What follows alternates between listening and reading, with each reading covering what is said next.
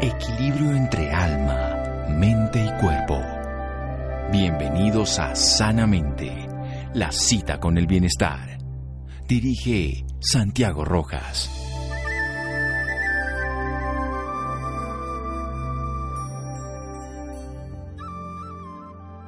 La salud no puede comprarse. De todos modos, sí se puede ser una increíblemente valiosa cuenta de ahorros. Ann Wilson. Buenas noches, estamos en Sanamente de Caracol Radio, su programa de salud. Vamos a hablar de la reumatología, vamos a entender en qué consiste esta este tipo de especialidad, qué enfermedades, a quién le puede servir, los avances que tengamos, porque precisamente la inteligencia artificial se puede aplicar al diagnóstico de este tipo de enfermedades. Para eso contamos con el jefe de la unidad de reumatología del Hospital Universitario San Ignacio de la ciudad de Bogotá. Él es director del programa de especialización en reumatología de la Pontificia Universidad Javeriana, que es la que dirige el Hospital San Ignacio. Doctor Daniel Fernández Ávila, buenas noches y gracias por acompañarnos. Muy buenas noches, doctor Santiago, para ti y para toda la audiencia. Un gusto poder estar con ustedes esta noche y bueno, ojalá podamos abarcar temas de interés para toda la comunidad. Esa es la idea y muchas gracias por su visita y su presencia. Doctor Fernández, ¿qué es la reumatología? ¿Quiénes se benefician de esta especialidad médica? La reumatología es una eh, segunda especialidad después de la medicina interna, una superespecialidad de la medicina interna en la cual eh, se tratan enfermedades autoinmunes, es decir, enfermedades en las cuales las células de defensa del cuerpo de la persona se confunden y la empiezan a atacar. Esas enfermedades no son muy frecuentes, pero tienen un importante impacto en los pacientes. Enfermedades como seguramente tus oyentes habrán escuchado, la artritis reumatoide, el lupus, el síndrome de Sjögren, son algunas de ellas y son enfermedades, como decía, en las cuales el sistema inmune comete un error, empieza a atacar a la persona y genera una serie de síntomas y de, y de hallazgos, eh, eh, tanto en la parte física del paciente como en los exámenes de laboratorio, que requieren de un diagnóstico especializado y un tratamiento que usualmente va a calmar un poco esas defensas, a bajar un poco las defensas para que pase ese ataque y mejoren los síntomas de los pacientes. Bien, ¿y cuál es el origen básico de que este sistema inmune, en lugar de estar peleando contra los agentes externos, se dedique a destruir a las células humanas, al mismo cuerpo? la razón o el mecanismo exacto de esta mayoría de enfermedades es desconocido.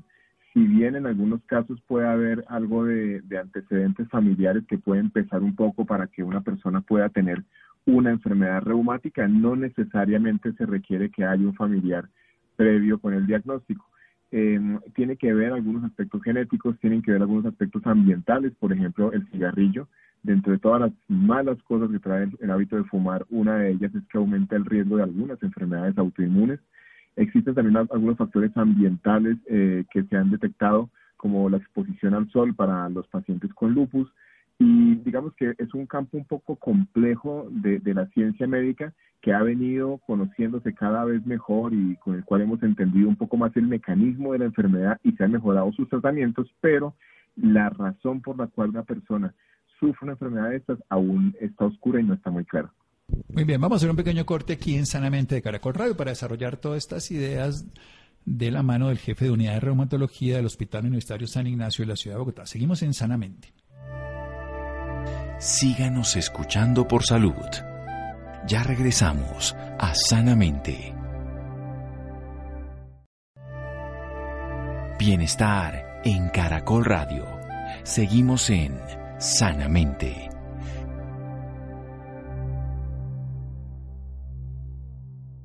Seguimos en Sanamente de Caracol Radio, su programa de salud. Estamos hablando de la reumatología, aquella super especialidad después de la medicina interna que se encarga de las enfermedades autoinmunes, cuando el sistema inmune de alguna manera pierde esa capacidad de vigilancia hacia gérmenes externos, patógenos, incluso algunas células del propio organismo, pero empieza a destruir células sanas, una enfermedad que podemos ver en pacientes que tienen artritis reumatoidea, un tipo de enfermedades, o el lupus eritematoso, el síndrome de Sjögren, hay muchas enfermedades que tienen este capítulo grande de enfermedades autoinmunes, pueden tener origen en cierta parte hereditaria, aunque la causa específica es desconocida, y podemos tener factores ambientales, el más conocido es el del cigarrillo. Doctor Daniel Fernández, estamos en una época de la pandemia y es evidente que hay un virus que genera un long COVID y una cantidad de procesos. ¿Qué tanto pueden influir estas infecciones virales? Pero no solamente del virus en este caso específico, sino hace unos años hablábamos del chikungunya, hablábamos del Zika, hablamos permanentemente del dengue, que pueden generar afectaciones crónicas. ¿Esto puede tener que ver con este tipo de procesos autoinmunes? De acuerdo, doctor. de por sí se ha descrito en la literatura eh, mundial un síndrome eh, llamado síndrome post-COVID, que es un conjunto de síntomas que presentan las personas después de que han superado el COVID. No síntomas respiratorios, sino varios de esos pacientes han narrado síntomas osteomusculares, dolor osteomuscular, fatiga, cansancio, síntomas que son inespecíficos, pero que se han visto en algunas personas después del COVID. Yo creo que el tema del COVID em, despertó, digamos, con gran interés en, el tema de las enfermedades reumáticas porque los pacientes que fallecen por COVID, la mayoría de ellos en cuidado intensivo lo hacen en algo que llamamos los médicos tormenta de citoquinas, es decir, la liberación de sustancias inflamatorias en la sangre que son parecidas a las que producen nuestros pacientes reumáticos, pero en cantidades muy altas, y finalmente es lo que termina acabando con la vida de estos pacientes. Incluso si, si ustedes recuerdan, al principio de la pandemia se habló del uso de algunos medicamentos antirreumáticos como la hidroxicloroquina y la cloroquina como posibles tratamientos del COVID. Luego apareció por ahí información de colchicina, que es un, medicamento que usamos en gota. Y ahora estamos usando a nivel mundial tocilizumab, un medicamento que, que, ha, que ha probado en algunos escenarios de, COVID severo eh, efectividad para tratar pacientes muy graves. Entonces, eh, creo que eh, la reumatología en medio de esto del COVID ha visto eh, reflejado de su, de su conocimiento algo de lo que pasa con los pacientes. Y, y, en el caso de lo que preguntas puntualmente, de lo que puede suceder en un paciente después del COVID, pues estos síntomas se pueden presentar tiempo después e incluso hemos visto algunos pacientes, uno ahí que vi hace poco en, en la Universidad Javeriana que publicamos el caso en la revista colombiana de reumatología, una paciente que empieza un cuadro de artritis reumatoide justo después de una infección por COVID, por SARS-CoV-2. Entonces, eh, creo que hay un link importante entre lo que pasa en el sistema inmune con el COVID y lo que puede suceder después en cuanto a síntomas que puedan presentar los pacientes después de una infección. Sí, es importante. Nuestro sistema inmune, al fin y al cabo, lo que estamos viendo en los pacientes más críticos o los que se mueren es una alteración autoinmune la que termina destruyendo la respuesta exagerada del organismo. Hablemos un poquito de esos pacientes con artritis, lupus. ¿Qué, qué sienten los pacientes que tienen enfermedades que llamaríamos autoinmunes? ¿Qué síntomas, qué características, a quién les da con más frecuencia? Muy bien, eh, eso es muy importante porque eh, tal vez el, síntoma cardinal de la mayoría de estas enfermedades es el dolor osteomuscular, dolor articular, dolor muscular, un dolor que se presenta en diferentes articulaciones y que dependiendo de algunas de esas enfermedades puede tener algún tipo de variaciones entre ellas. Eh, pero definitivamente la mayoría de los pacientes en reumatología consultan por dolor osteomuscular. Hay otros síntomas porque esas enfermedades pueden afectar prácticamente cualquier órgano del cuerpo. Entonces podemos tener síntomas a nivel de respiratorio, a nivel de corazón, a nivel del sistema nervioso. Eh, pero en general los pacientes de reumatología eh, cursan con síntomas osteomusculares. E incluso mira que a veces confunde nuestra labor, la de los reumatólogos, con los ortopedistas, que ellos también ven pacientes con dolor osteomuscular, pero ellos son cirujanos y manejan un, un tipo diferente de enfermedad osteomuscular pero nosotros eh, en reumatología eh, vemos mucho paciente con dolor osteoarticular e incluso tenemos que hacer el diagnóstico diferencial con un cuadro tan común como es la artrosis, que es el daño a las coyunturas por el paso de los años que nos va a dar a casi todos los seres humanos.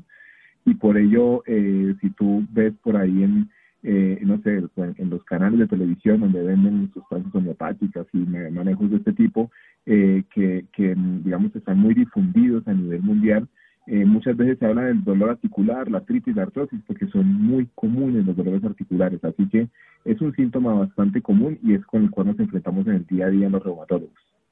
Bien, hay unos síntomas, porque podríamos ponerlo dentro de un síndrome, que es la fibromialgia. ¿Cómo diferenciar esto de un proceso más complejo como puede ser una artritis reumatoidea, un lupus, un Sjögren? De acuerdo, la fibromialgia es una, es una condición, eh, una enfermedad en la cual hay una alteración en la percepción del dolor. Eh, la paciente, y digo la paciente porque la mayoría son mujeres, eh, son personas que tienen una percepción exagerada del dolor, sienten muchísimo dolor en todo el cuerpo, es un dolor difuso, que no es una enfermedad autoinmune, que es muy importante tener en cuenta. Esto es una, una alteración en, la, percepción de dolor eh, desde el sistema nervioso como tal, pero la paciente siente muchísimo dolor y ese dolor puede llegar a ser incapacitante, no genera deformidades como pasa con la artritis o alteraciones como tal estructurales, pero hay un dolor difuso, crónico, severo que altera la calidad de vida de la paciente y que usualmente se asocia a trastornos del sueño, a insomnio, alteraciones del ánimo, depresión y ansiedad. Y también en algunos casos vemos colon irritable y migraña como esa estela grande de síntomas que afectan a paciente con fibromialgia. Es una enfermedad bien compleja en la cual pues la vemos los reumatólogos porque las enfermedades reumáticas en general son más frecuentes en las mujeres que en los hombres, todas, la artritis, el lupus, el Sjögren, y esta condición, como les decía, la fibromialgia es muy común en mujeres y eh, es el grupo, digamos, de personas en las que también tenemos que descargar enfermedades reumáticas. Entonces, el diagnóstico acá se hace muy con la clínica, con, con lo que narra la paciente. No hay exámenes para diagnosticar como tal la fibromialgia, pero apoyándonos en, en un cuadro clínico y en descartar otras enfermedades, podemos hacer un diagnóstico certero de fibromialgia.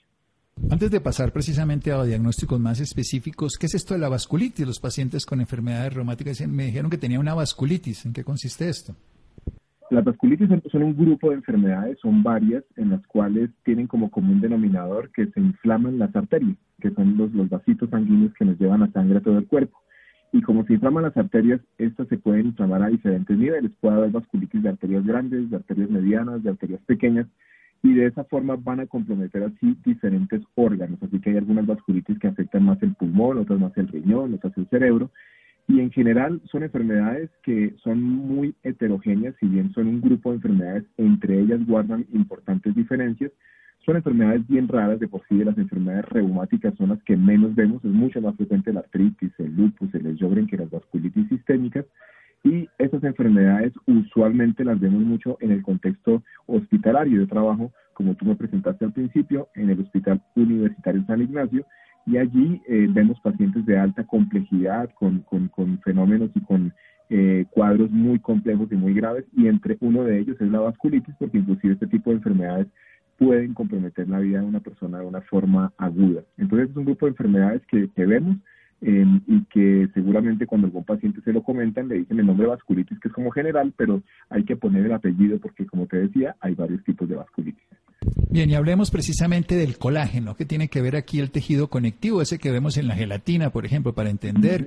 Cuéntenos un poco, doctor Daniel Fernández, para toda la audiencia. Claro que sí, mi doctor. Eh, eso tiene que ver, digamos que eh, inclusive en medicina a, las enfermedades reumáticas, algunos eh, colegas le llaman y algunos autores le llaman enfermedades del colágeno, porque tienen que ver muchas de ellas con el tejido conectivo. Este tejido se refiere a el tejido, digamos, dentro del organismo que nos permite tener, digamos, como una estructura como tal de, de nuestro organismo y es el que vemos, por ejemplo, inflamado en los pacientes con artritis, en pacientes con lupus, con escleroderma, en los cuales se comprometen especialmente piel, tendones y articulaciones. Eh, estas enfermedades, como te digo, pues las llamaban enfermedades del tejido conectivo, pero realmente el nombre, digamos, hoy en día es como enfermedad reumática o enfermedades autoinmunes.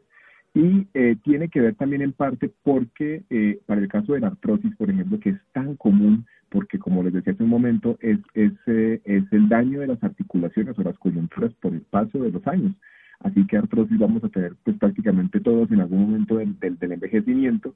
En la artrosis se pierde, se pierde en, gran parte eh, el tejido de este tipo, es decir, especialmente el cartílago, por ejemplo, y el cartílago es el que nos permite en las articulaciones como disminuir la, la, fricción entre los huesos. Entonces, por ejemplo, en las rodillas, es muy común la artrosis de rodillas porque pues hemos caminado toda una vida y a los 60 o 70 años ya las rodillas eh, se pierde ese cartílago que, que nos da como el soporte en la articulación de la rodilla y eso hace que los huesos que están en esa articulación como que rocen y choquen y, y tengan como una fricción.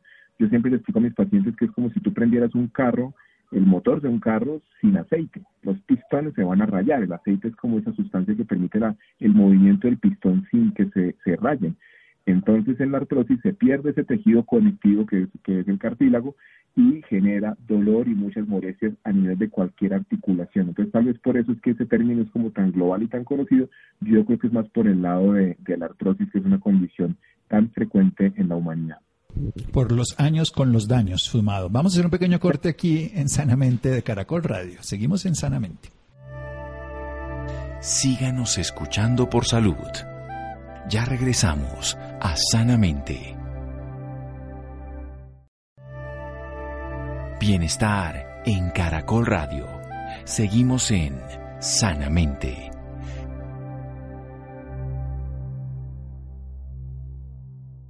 Seguimos en Sanamente de Caracol Radio de lujo. Tenemos hoy un invitado, jefe de unidad de reumatología del Hospital Unitario San Ignacio de la ciudad de Bogotá, director del programa de especialización en reumatología, esa especialidad que se encarga de las enfermedades autoinmunes, que algunos le llamaban colagenosis, enfermedades del tejido conectivo antiguamente, porque afectan en parte ese tejido de conexión, ese colágeno que está en muchas partes del cuerpo, no solo en las articulaciones, sino que tiene precisamente, hay fascias, aponeurosis, en fin, de todas las partes, los huesos.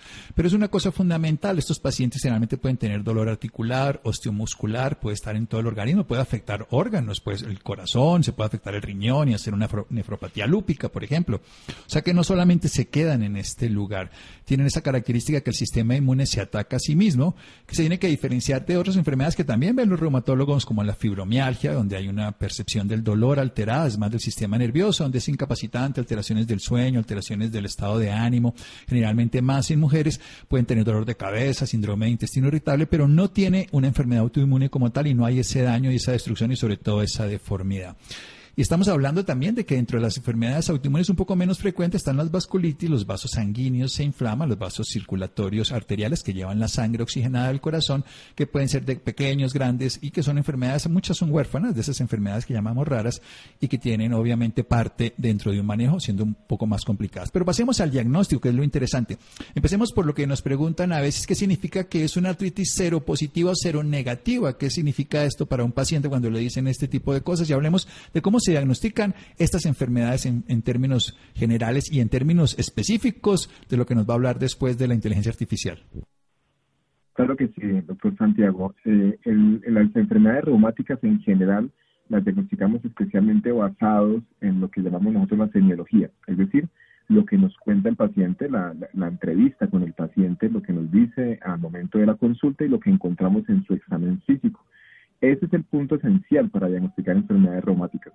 Nos apoyamos en algunos laboratorios, en algunas imágenes diagnósticas, pero tal vez lo más importante para poder hacer un diagnóstico certero en reumatología es poder tener un abordaje muy completo de la historia clínica del paciente.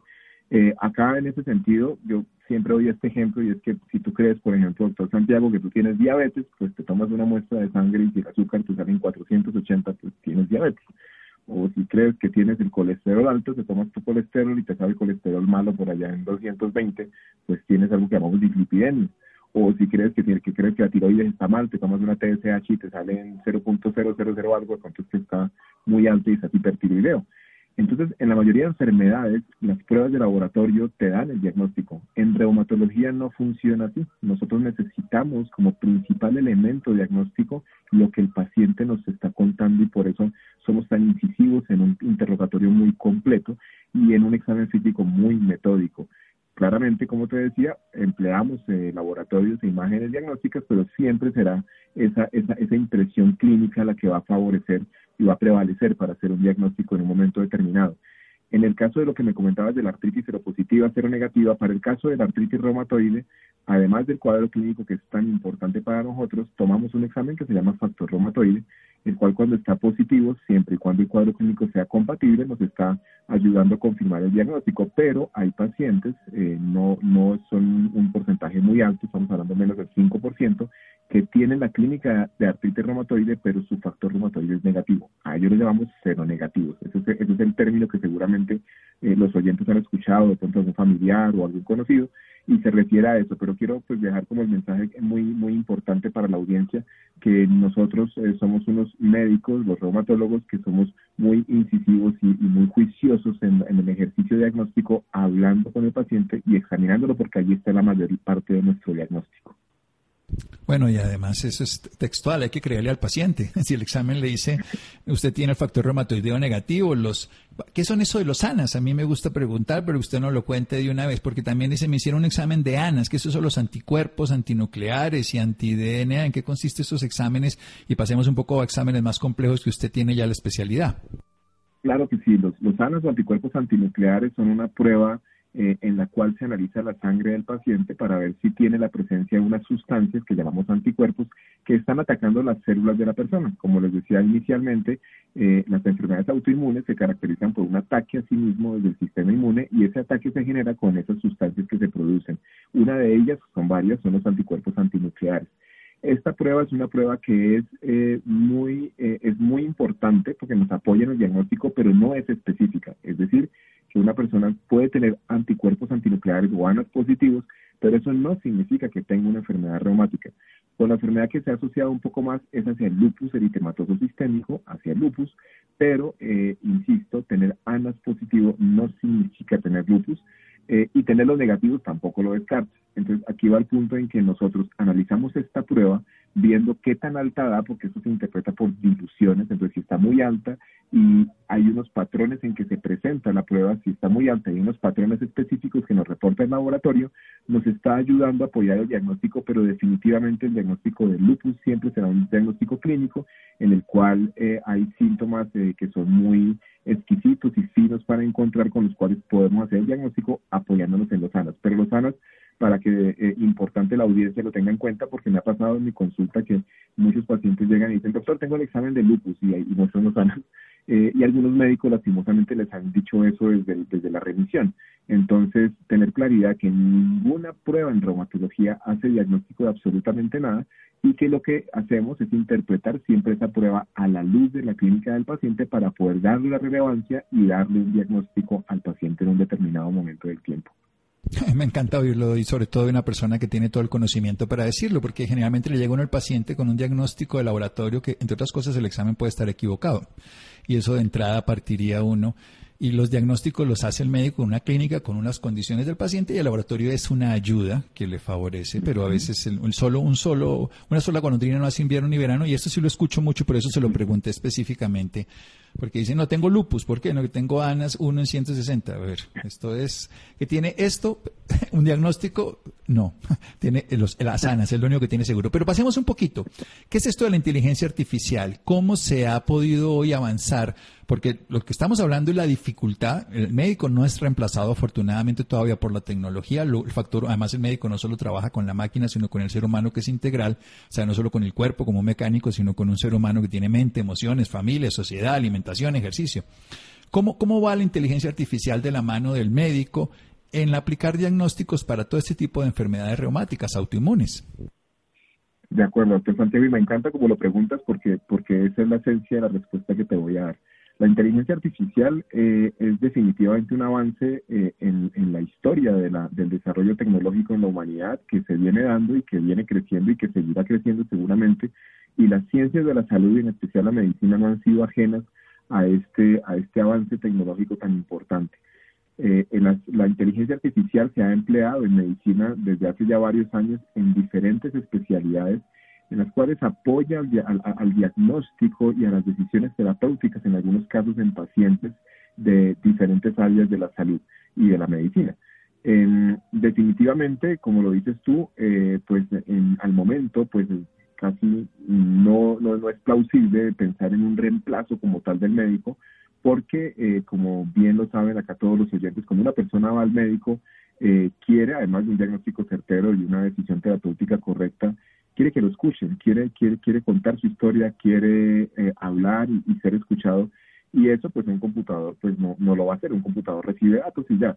Entonces, la inteligencia artificial en reumatología eh, ha venido avanzando, apoyando a los médicos en el diagnóstico, em, siendo un elemento, por ejemplo, para interpretación de radiografías, para interpretación de laboratorios y de cuadros clínicos complejos, pero pues no va a reemplazar el hecho de poderle explicar a alguien como que mire qué son los anas positivos o porque mi mamá tenía un, artritis y por qué mi hermana sí yo no, en fin, muchas preguntas que pueden surgir, pero definitivamente es una herramienta para ayudar a, la ciencia médica y que vamos a verla cada vez más dentro de diferentes escenarios en la práctica clínica que seguramente van a mejorar eh, la aproximación diagnóstica, pero que no van a reemplazar, ojalá, la atención como tal de un médico y la relación médico-paciente. Y eso tiene que ser así. Sigue siendo un ser humano el que la padece y el que se puede mejorar. ¿Dónde está el futuro de la reumatología, ya que tenemos precisamente esos anticuerpos monoclonales, estos medicamentos un poco raros y que no solamente son inhibidores del sistema inmune, sino más selectivos? ¿Hacia dónde vamos? ¿Hacia la prevención? ¿Y, qué tanto influye el estilo de vida? Doctor Daniel Fernández Ávila. Bueno, ¿hacia dónde vamos? Vamos, digo que vamos muy bien. En los últimos 25 años la evolución de las posibles terapias para los pacientes dieron un giro de 180 grados a, esta especialidad. Pasamos de hacia principios de los años 90 de tratar la artritis y las enfermedades reumáticas autoinmunes con antiinflamatorios y con corticoides, eh, y en esa época sales de oro, por ejemplo, algunos medicamentos que ya no usamos hoy, a tener una, un arsenal de medicamentos bastante significativo en antirreumáticos químicos y terapias biológicas que, dado que se conoce mucho mejor cómo funciona la enfermedad, insisto, no por qué da, pero sí cómo funciona, se han bloqueado muy bien algunos aspectos de esa cascada inflamatoria que han permitido cambiar drásticamente y positivamente la vida de los pacientes con un diagnóstico temprano y un tratamiento oportuno. Entonces, en cuanto a opciones terapéuticas, tenemos muchísimas.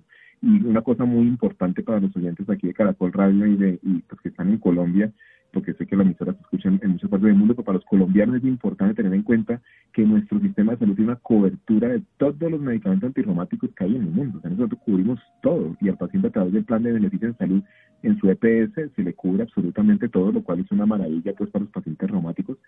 Pero creo que eh, el deber ser de estas enfermedades, más que tratarlos con terapias costosas y de alta complejidad, es diagnosticar tempranamente al paciente. Y por eso el mensaje que siempre damos hacia, hacia la comunidad médica es primero ojalá identificar tempranamente los pacientes, a los pacientes pedirles que consulten tempranamente a sus médicos para que en caso que tenga una enfermedad reumática pueda recibir un tratamiento oportuno y mejorar sus síntomas y evitar lo que pues lastimosamente pasa en varias de ellas, que es la deformidad y la discapacidad.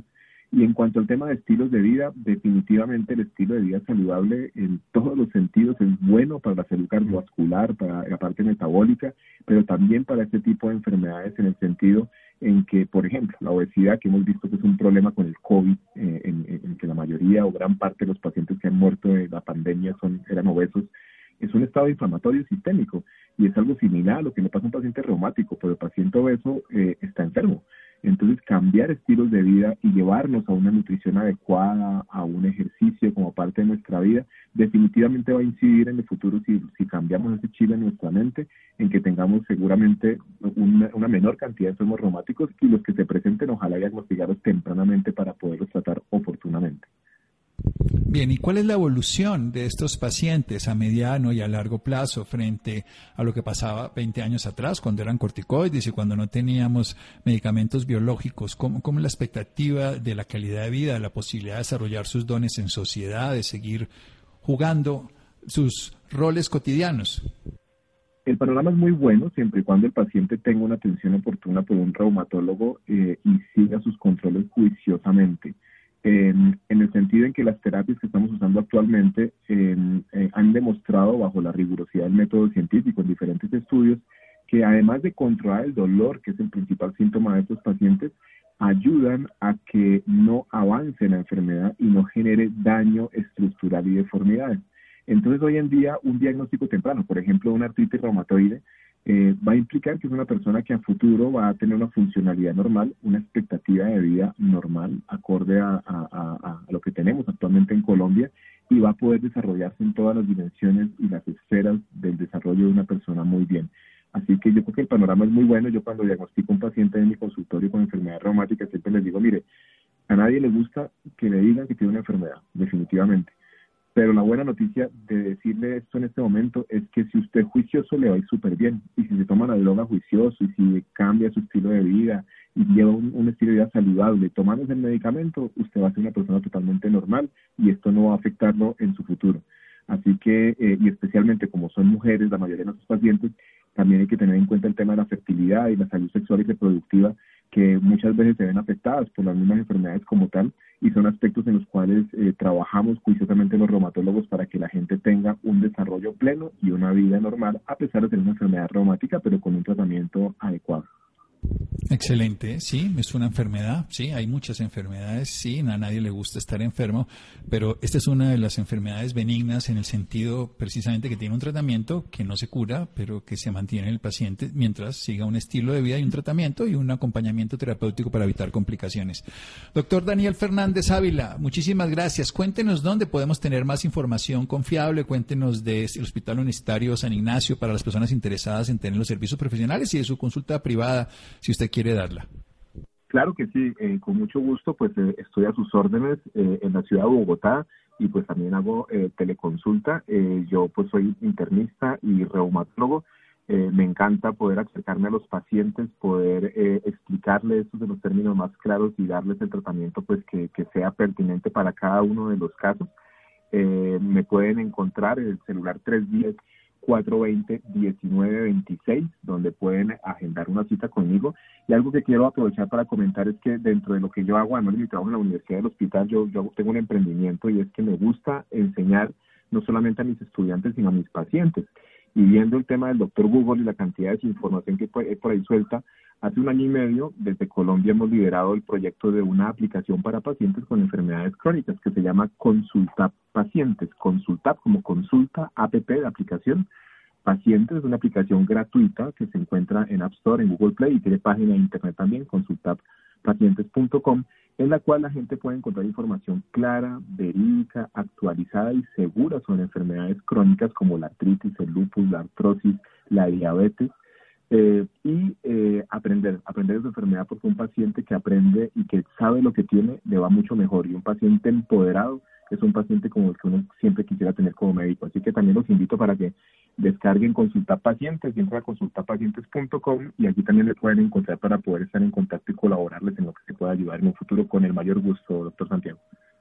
Pues excelente. Consultap pacientes, lo pueden encontrar en una app, lo pueden bajar al celular y también pueden consultar pacientes.com y un teléfono del consultorio del doctor Daniel Fernández Ávila. Recordemos que es médico internista, todo el sistema del cuerpo y también con una subespecialidad en enfermedades autoinmunes como lupus, la artritis, el síndrome de Sjögren, en fin, y también ven pacientes con fibromialgia, dolores osteoarticulares musculares. 310-420-1926, 310-420-1926. Doctor Fernández, muchas gracias. Descanse. Doctor Rojas, muchas gracias, una buena noche, eh, gracias por invitarme, un gusto estar aquí contigo y con Caracol Radio y espero que todos los pacientes y los oyentes pues hayan tenido una información que sea de utilidad para todos, así que un abrazo y siempre a tus órdenes. Consulta pacientes, así pueden saber de un primera mano, científica, útil, gratuita, la información de enfermedades crónicas, diabetes y sobre todo estas enfermedades autoinmunes. Seguimos en Sanamente de Caracol Radio. Síganos escuchando por salud. Ya regresamos a Sanamente. Bienestar en Caracol Radio. Seguimos en Sanamente.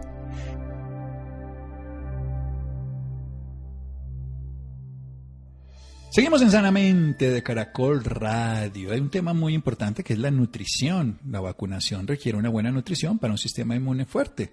De eso va a hablar Laura en esta noche. Laura, buenas noches. Muy buenas noches, Santiago, para usted y para todas las personas que nos sintonizan a esta hora.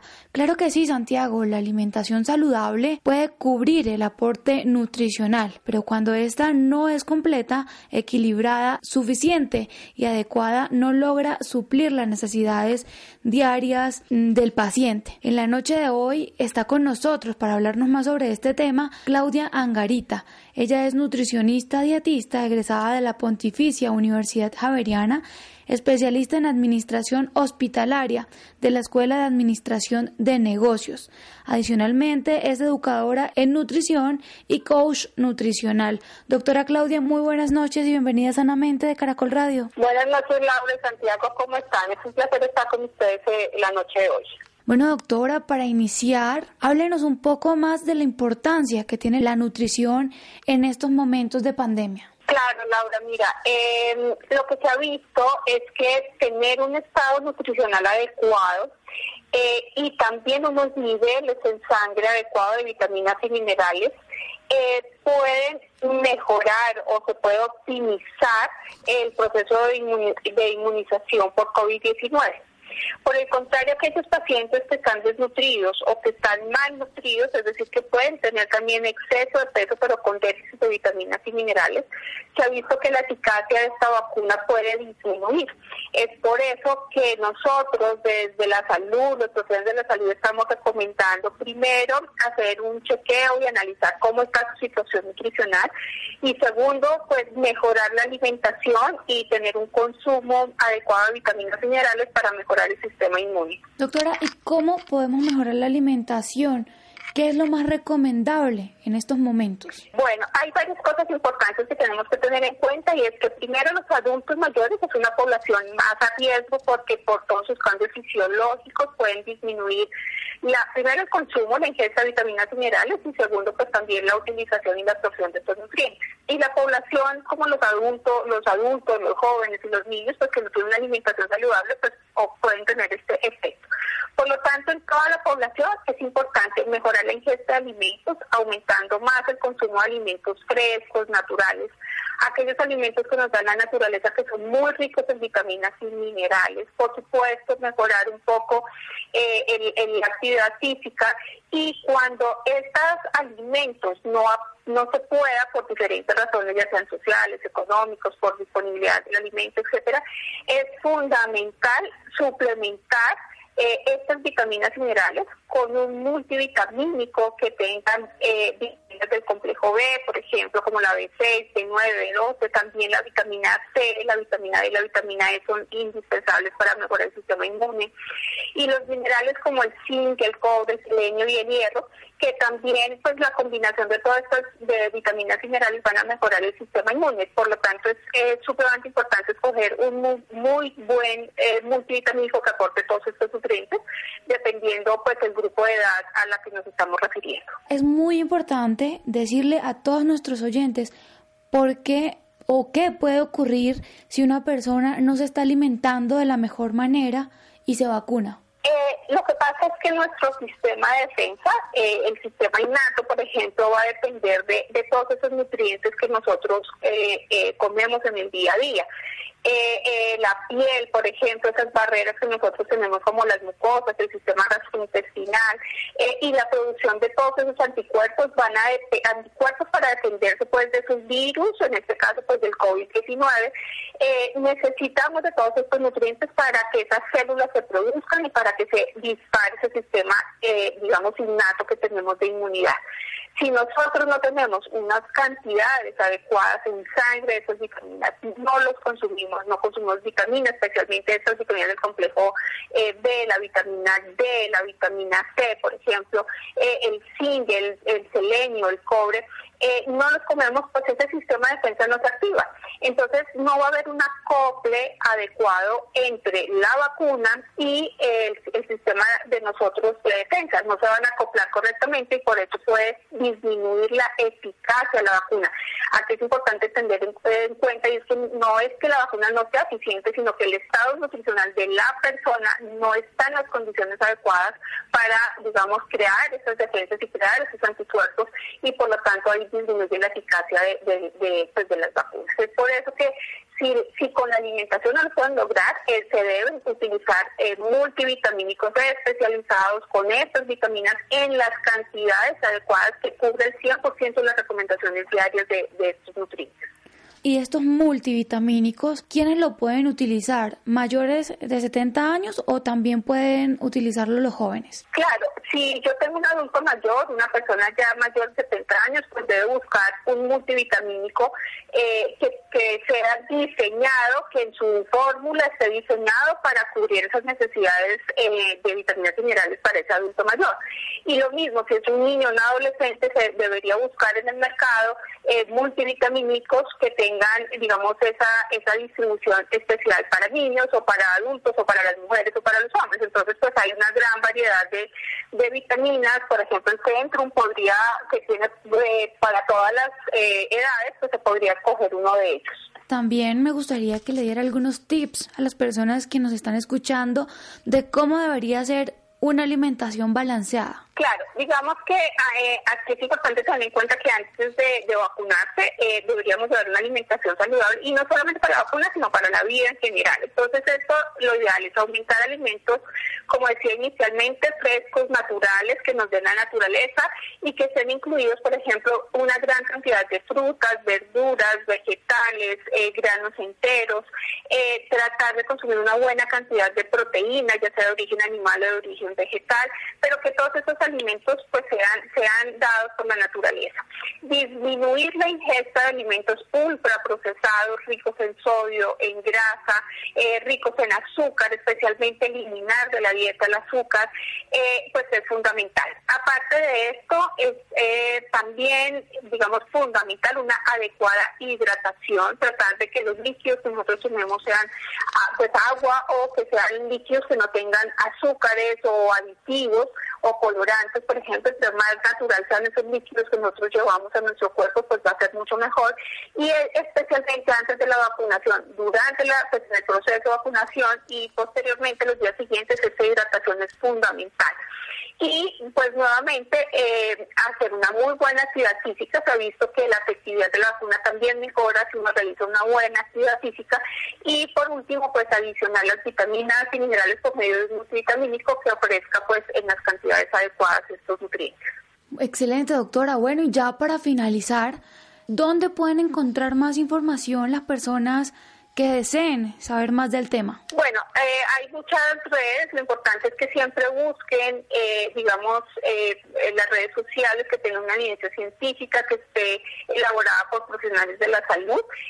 yo tengo un centro que es el Centro Colombiano de Nutrición Integral, en la página que es www.segnicolombia.com, ahí pueden encontrar mucha información sobre alimentación y nutrición. Perfecto, doctora Claudia, muchísimas gracias por esta valiosa información y por acompañarnos esta noche en Sanamente de Caracol Radio. No, muchas gracias a ustedes por eh, su invitación. Para mí es un placer haber estado con ustedes esta noche. Bueno, Laura, muchísimas gracias. Muchas gracias a Fer, a Ricardo Bedoya, a Jessy Rodríguez, gracias a Freddy. Quédense con una voz en el camino con Ley Martín. Caracol piensa en ti. Muy buenas noches.